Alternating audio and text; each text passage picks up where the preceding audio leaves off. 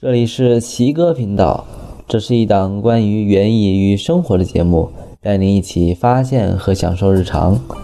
那么，请收听今天的节目吧。园艺展示区，我个人最推荐天津园，而日本园也让我留下了很深的印象。天津园整体是简约大气的庭院模样，整个展园设计来源于天津的洋楼建筑群，五大道的宽街窄巷。此外，为了表现天津的码头文化、老城文化、市井文化、租界文化和工业文化，展园共设入口空间、城市客厅空间、听水空间、寻水空间、读水咖啡厅空间、民俗集市空间、智能花园空间以及雾水禅庭八大空间，展现不同的文化形态。墙面上以京字贯穿天津的几条河流。入口的门框是四面可识别的独特设计，这里就是天津的入口空间，传达出开放通透的城市精神。穿过入口是开放性的城市客厅，游人在此集散休憩。沿游线步入听水空间，包含着近代一百张抽象画的展廊，诠释浓郁的天津特色。伴随着隐约的潺潺水声，有人在此坐息、观览、行静。在经过了听水、寻水、读水等游赏后，将进入天津园的核心雾水禅庭。这里以大水面与周边的围合墙体组成了限定的空间。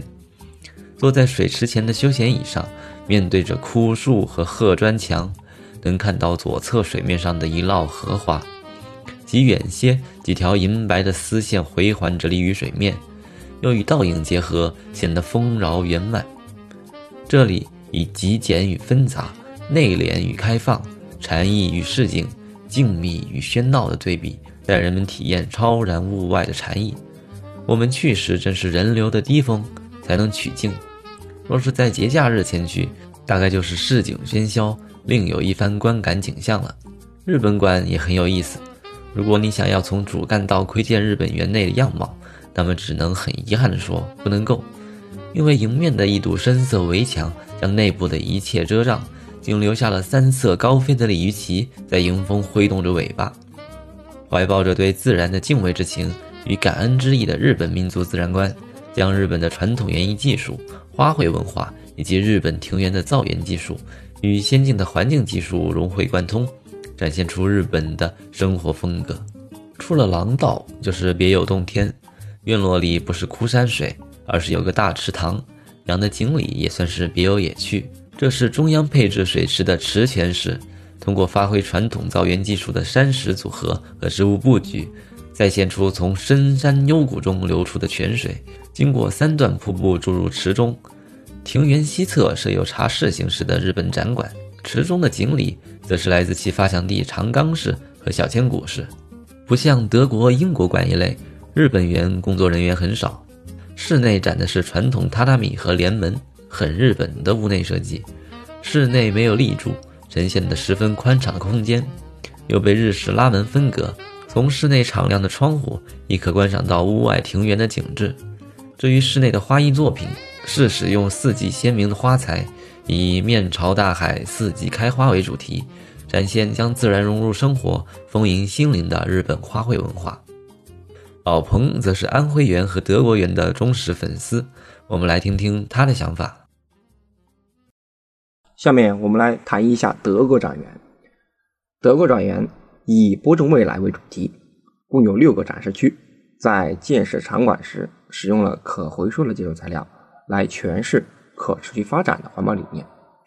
德国展园内呢，有巢箱、昆虫旅馆、森林、生态系统、垂直花园等等特色区域。此外，还以飘落的树叶为建筑表现形式，通过落叶演变成能够被人们所利用的可再生资源这一个过程。特别值得一提的是，德国展园里面的服务人员态度非常好，介绍的很详细，跟我们说了德国群众周末特别喜欢在自家花园内喝下午茶，欣赏人为的资源的风光嘛，生活非常的惬意。现在德国这种自带花园的房区还是很难买的。下面我们来谈一下安徽园。一谈到安徽，自然会想到它的建筑风格。传统的徽派建筑就是青砖绿瓦马头墙。在园的中部呢，水系围绕着五村，东西的两侧是山野的景观，西北的侧是微地形和乔木林，营造出了村落依山傍水的这个意境。园中种植的安徽特色的植物，为世界各地的人们展现了安徽园的徽风的古韵。整个园区由水口园林村村的文化以及生活园艺展示区、田野的园艺部三个部分组成，以蜿蜒的水系和徽州特色的青砖石瓦串联成有机交织的整体。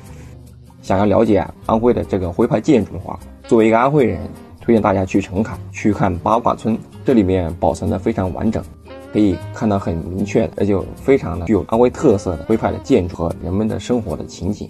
此次安徽园可以说是我们徽派建筑的一个浓缩版。那么以上就是我们的试言行，因为每个人的志趣各有不同，所以我邀请了我的两个朋友来一同做了分享，希望能够从不同的角度给大家的北京世界园艺博览会之旅带来一些帮助。那么这期节目就到这里，如果关于本期节目有什么疑问和想法，可以在易在乐问答小程序中给我们留言。奇哥频道已经在阳台种菜公众号。苹果 Podcast 以及喜马拉雅上线，欢迎大家选择自己喜欢的方式来收听。我是奇哥，我们下期见，拜拜。